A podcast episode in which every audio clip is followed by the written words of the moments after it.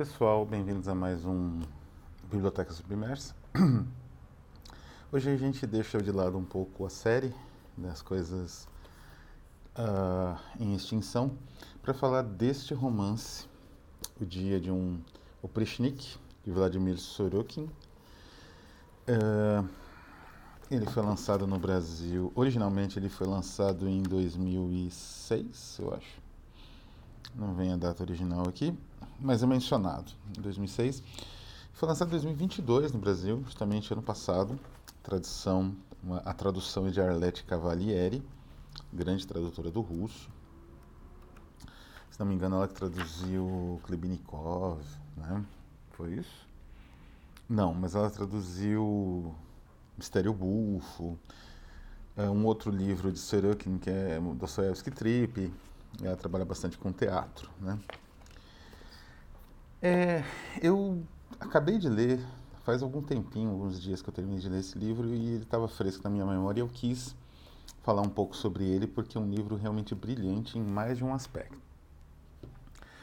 É, mas é, antes é necessário contextualizar algumas coisas, né? O autor, que a gente tem de biografia dele na internet e tal, e no livro também é mencionado, tem um pós-fácil assinado pela Arlette Cavalieri que é muito bom, né? O pós-fácil é muito. Uh, é de 2006 mesmo, né? É um belo pós-fácil, né? A respeito do funcionamento, né? Também dá algumas dicas históricas, né? Da, como, do que foi o Prishna, né?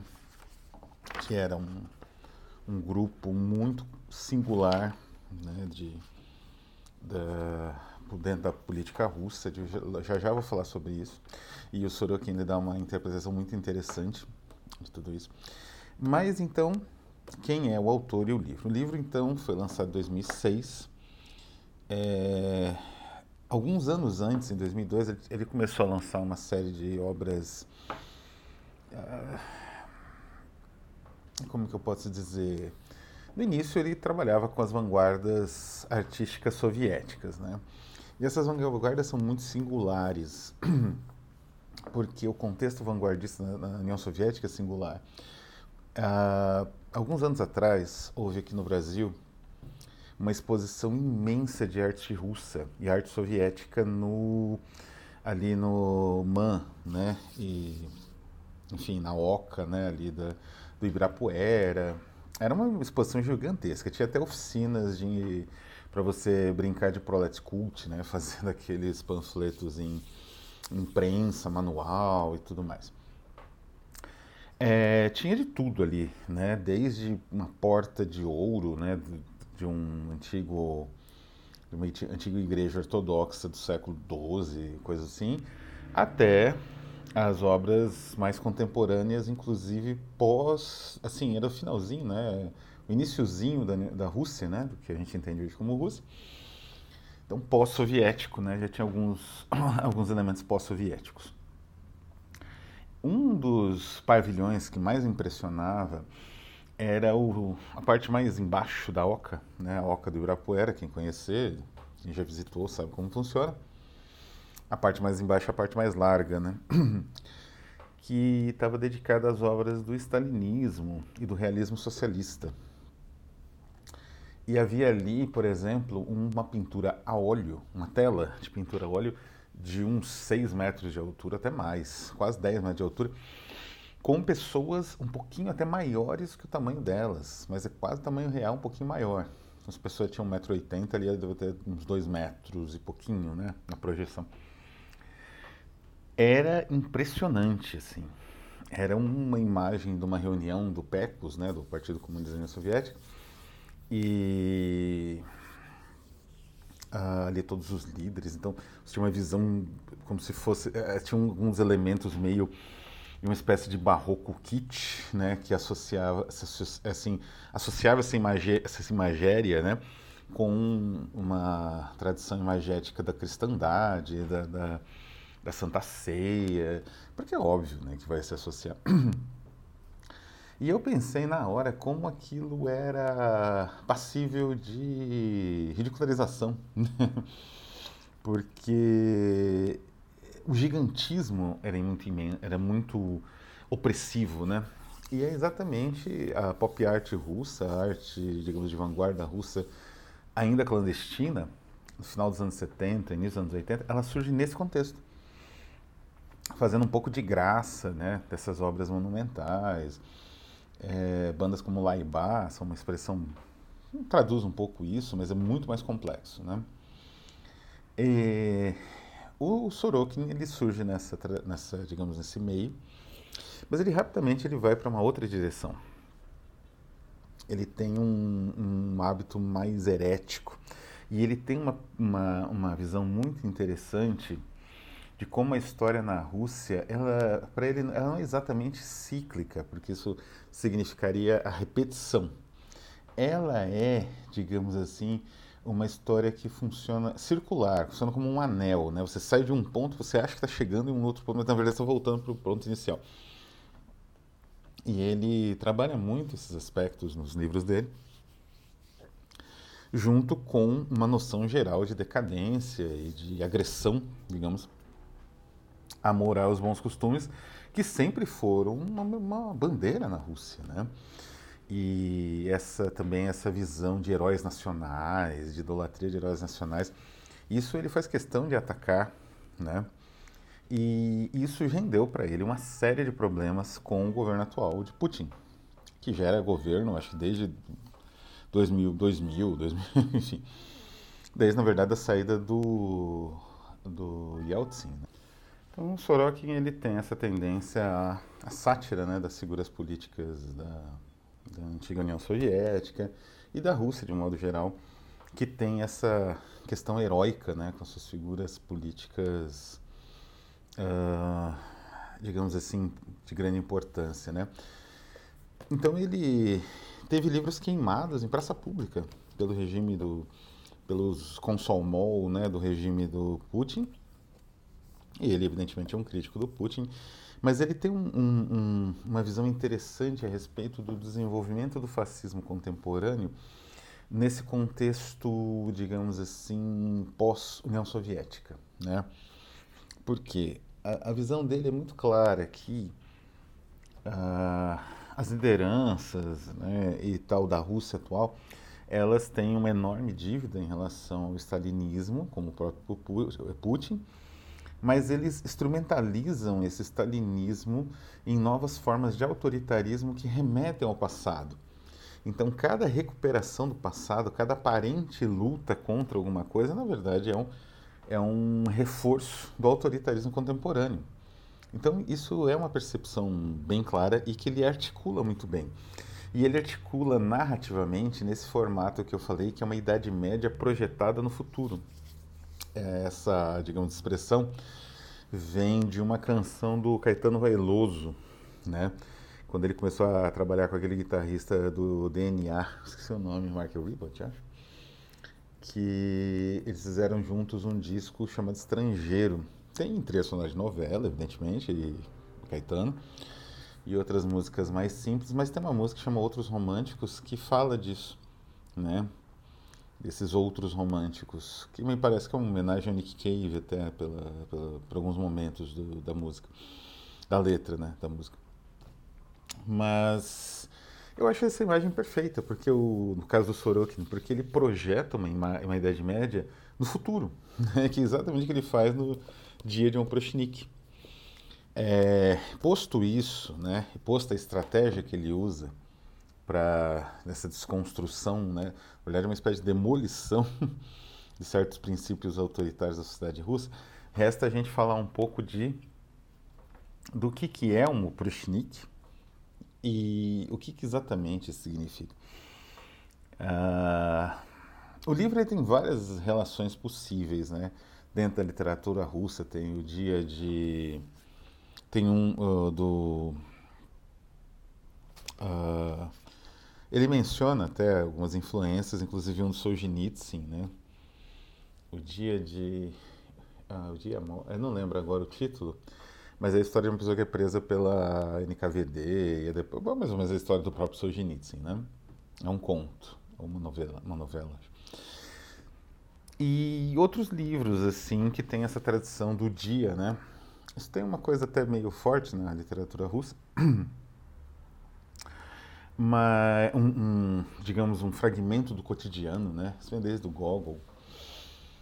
Mas aqui é o dia de um, um oprichnik. O oprichnik é o, o, membro da Oprishna, né?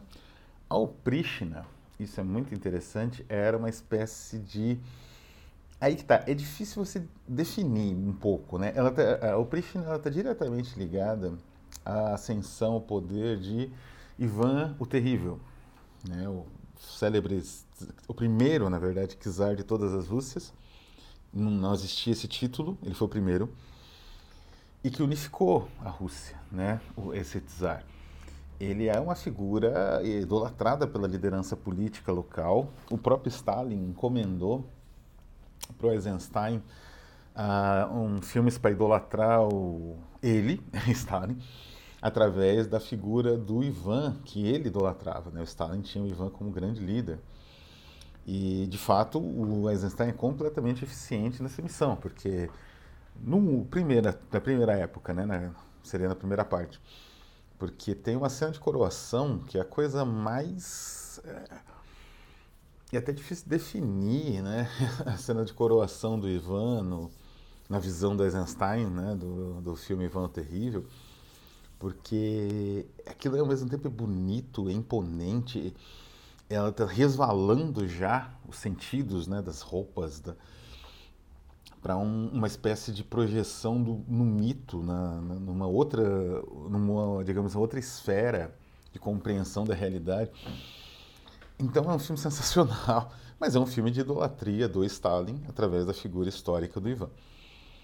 Uh, provavelmente o, o, Sorokin deve ter visto muito esse filme do Eisenstein e ele justamente faz uma espécie de sátira de anti-Ivan terrível.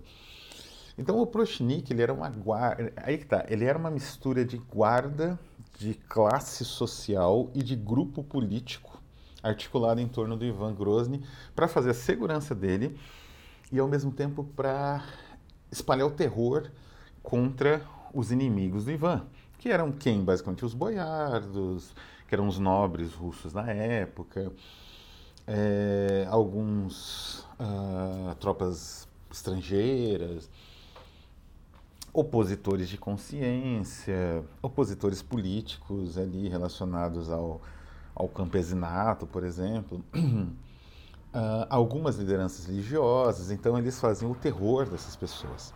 Né? Essas pessoas viviam medo né, dos oprochniks. Os oprochniks, eles cavalgavam pela Rússia, esse é meu gato, eles cavalgavam pela Rússia com uma cabeça decepada de cachorro, né? decapitavam um cachorro, punham no cavalo, punham também algumas vassouras, tem toda uma simbologia, né?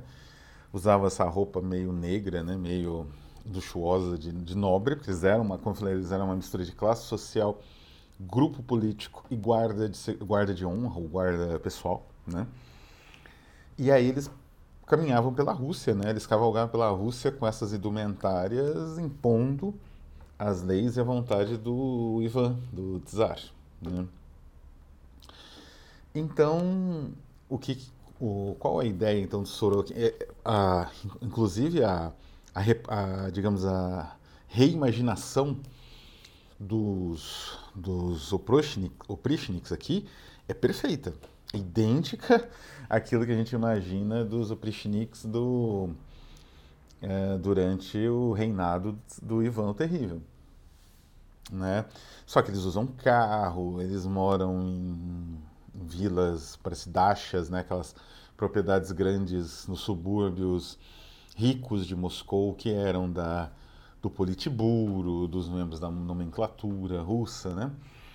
Então ele atualiza, é interessante isso, né? E ele vai fazendo um processo de mescla do, do passado medieval, né, russo, com a atualidade russa, que ao mesmo tempo pro, se projeta em, digamos assim, domínios que se revelaram bastante, bastante, não digo proféticos, mas ele identificou cedo tendências que são exatamente as tendências que, que se revelaram no desenvolvimento do governo Putin. Então, essa aproximação da China, uma aproximação meio dependência, essa rejeição completa do Ocidente, ao ponto de você não usar mais nem a moeda, né? não poder mais usar dólar ou euro, esse isolamento completo, né? O, Sorokin, ele nasceu e a, a, primeira, digamos, adolescência dele ainda se deu sob o regime soviético. Então ele, ele digamos assim, testemunhou a ascensão do, do Putin ao mesmo tempo que ele alimentava grupos de extrema direita e grupos neofascistas russos ligados especialmente ao Dugin, ao tradicionalismo, né? essa espécie de visão olavística em versão soviética, russo-soviética, né? E é isso que ele faz troça, né?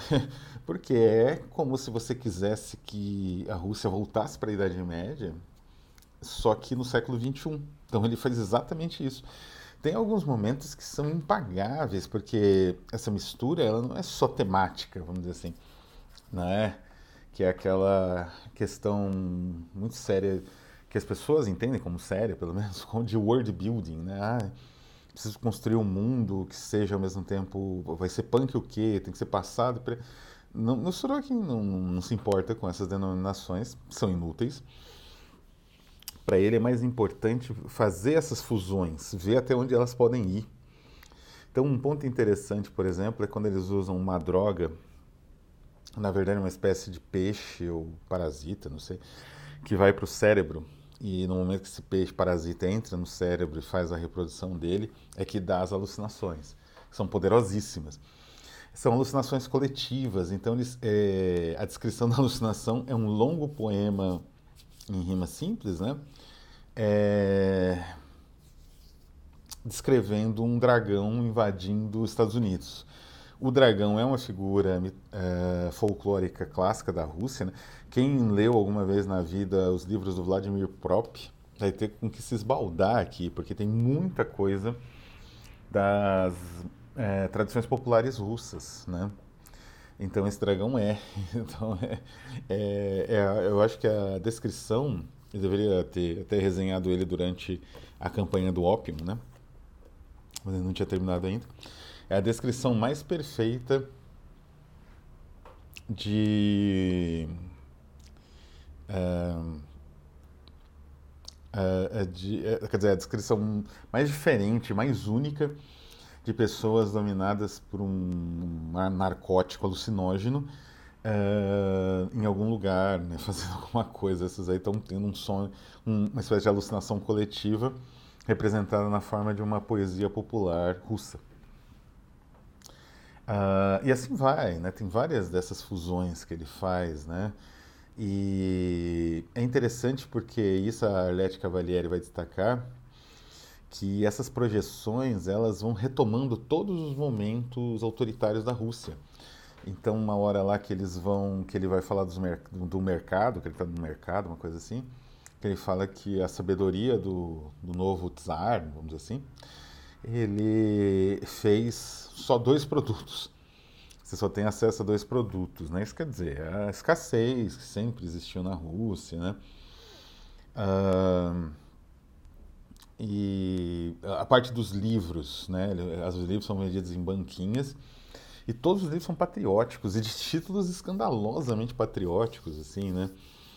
É, é muito bizarro porque isso é uma coisa que ele detecta que um outro livro que eu vou falar, que é muito parecido com esse, que é um elemento do neofascismo, que o Sorokin ele tem muita, muita sutileza em perceber, não tanto em descrever, porque ele não é dado a sutilezas, mas ele tem uma sutileza muito grande na percepção, que é o seguinte, o fascismo, em geral, ele é visto como algo bem escandaloso. Como o stalinismo, que se baseia muito nessas representações gigantescas, heróicas, né?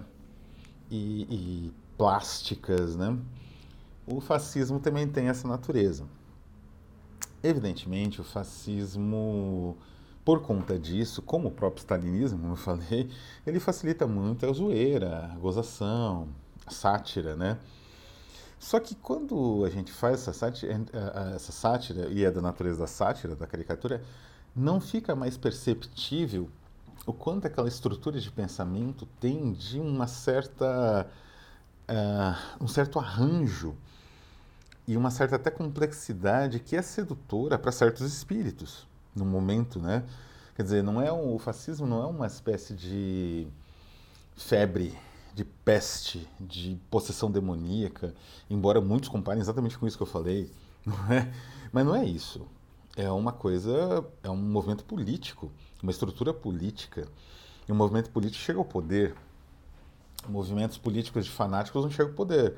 Ficam nos, nos contestados da vida, no, não é? Nos, uh, os canudos da vida, ele não vai buscar o poder político. Se ele está buscando poder político, ele tem uma articulação, ele tem banque, ele tem, ele reflete visões mais amplas de classes sociais, de um, digamos, de um grupamento social mais complexo, ou mais heterodoxo, heteróclito, na verdade. Heterodoxo é o que eles não são. É, então, esses dois livros, né, esse e o que eu estou lendo nas, na sequência, né, que é o é, literatura nazista na América Latina, do Bolanho, esses dois livros eles apresentam uma visão muito mais complexa do autoritarismo de tipo fascista, com recortes histórico-culturais que são mais sofisticados e que nos levam a outras possibilidades de entendimento do fascismo que não são só, digamos assim, teleológicas, óbvias, né?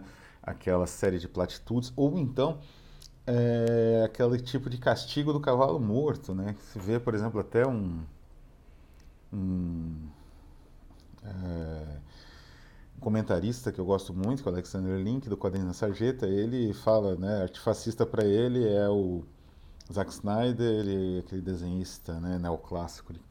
Isso é cavalo morto, é óbvio que isso é. Mas tem outras possibilidades de de arregimentação e de construção do fascismo muito mais complexas dentro e fora dos quadrinhos. Então, é isso que o Sorokin traz aqui. Porque ao evocar a história russa, ele evoca uma história que é a história da atualidade de um regime que se monta com base em uma visão de conflito do Ocidente e do Oriente. E essa, essa visão da atualidade, ela tem múltiplos reflexos no passado. E essa visão, como eu já falei até no caso do Stalin, ela busca no passado o seu combustível, né? Então os grandes heróis estão no passado, os grandes figuras, elas é, vieram, né? Elas, elas estão é, surgiram no passado e inspiraram as mudanças sociais atuais, né? Então o que o Sorokin tenta quebrar é quebrar essa estrutura, é demonstrar que essas é, visões do passado não eram o que se imagina. Essas visões são violências, são estupros, são mortes, são abusos de todos os tipos, né? E principalmente hipocrisia, né? Essa instabilidade, essa fragilidade da percepção das coisas que leva, né? Tem um, um tem coisas recorrentes porque os oprichniks eles têm uma série, claro, de preceitos, tanto religiosos quanto morais. E eles têm um pai que seria o líder. E, e, realmente existia um líder que tinha quase que uma função né, de um pai, né, como dos templários ou coisa assim. Mas esse líder, então ele impõe né, essas regras morais e eles não seguem. Então eles às vezes falam palavrão, né? E aí eles tomam uma porrada e aí, do, do, de alguém, em geral do, do pai, né? Aí eles falam assim, arte do demônio, querendo dizer assim, não fui eu que falei, foi o demônio, né? Então, que é um comportamento bem medieval, mas se você for pensar, é um comportamento de muitos políticos na atualidade que falam absurdos aí para não perder voto, voltam atrás. É como se falasse, né? Arte do demônio. E, enfim, a narrativa segue um dia, né, como o nome diz, na vida do Komiaga. O Komiaga é o nosso protagonista, né? Até o nome parece uma denominação medieval, né? Não é um nome dele. O nome dele é falado no, no meio, assim, mas não, é, ele é sempre Komiaga. E a vida dele é basicamente extorquir nobre, extorquir pessoas com mais dinheiro. E ele faz isso alegremente, né? Com a ajuda dos outros, extorquir eh, comerciantes, extorquir exportadores. E Uh, enfim, ele, ele tem toda a estrutura, até o misticismo russo, né, do, do Rasputin lá, do Rasputin, do, essas figuras meio, meio bizarras da política russa, de vez em quando aparece. Tem aqui também uma, pessoa que vê o futuro, queima livros para fazer o, o, aquecimento da casa. Enfim, é uma obra é, muito complexa, muito elaborada e que trabalha uma, uma ideia uma, uma fusão de Idade Média com futurismo que é muito, muito, digamos assim, original e que te pega de surpresa em, várias em vários momentos. Né? É uma leitura até bem fluida, bem ágil. O, o Sorokin domina muito a arte do diálogo. Né? Então, os diálogos são, são rápidos, são ágeis e muito significativos, com muitas camadas e alguns efeitos de linguagem muito específicos, né, com alguns termos medievais. Felizmente, a edição da editora 34 e a tradução, né, a tradutora era de Cavalieri, presta atenção a isso e tem notas, né, para você não perder certos efeitos, né. Como no caso do Brava Gente, que é uma espécie de consomol, né? Consomol era a juventude comunista durante a União Soviética, um pouco mais que isso, mas vamos, vamos simplificar, né? E tem uma espécie de consomol aqui que eles chamam de brava gente, que é muito engraçado. E é, o livro ele é, como eu falei, ele é brutal, mas ele é cômico também. E é um pouco da intenção do autor, né? Então, é uma obra única, recomendo, principalmente para quem quer fugir do, dessas caracterizações assim muito binárias de fascismo, né? Bem e mal e, e tentar entender o fascismo como um movimento histórico mais complexo e que tem muitas camadas e que vai variando de país para país, conforme ele vai se apresentando, digamos assim. Então é isso, vou ficando por aqui, um abraço a todos e até a próxima.